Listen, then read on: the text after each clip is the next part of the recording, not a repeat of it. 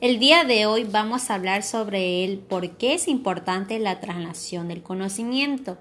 Es importante para realizar un análisis de estudio científico y de esa forma encontrar un resultado de excelencia de un fármaco o tratamiento basado en una teoría científica de una enfermedad.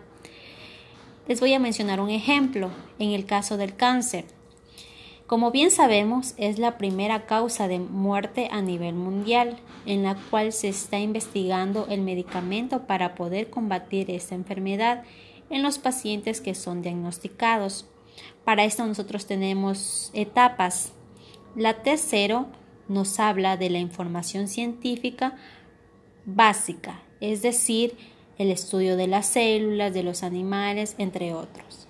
La T1 nos hace énfasis al estudio en los seres humanos y la T2 se trabaja ya en este campo directamente con los pacientes. Gracias.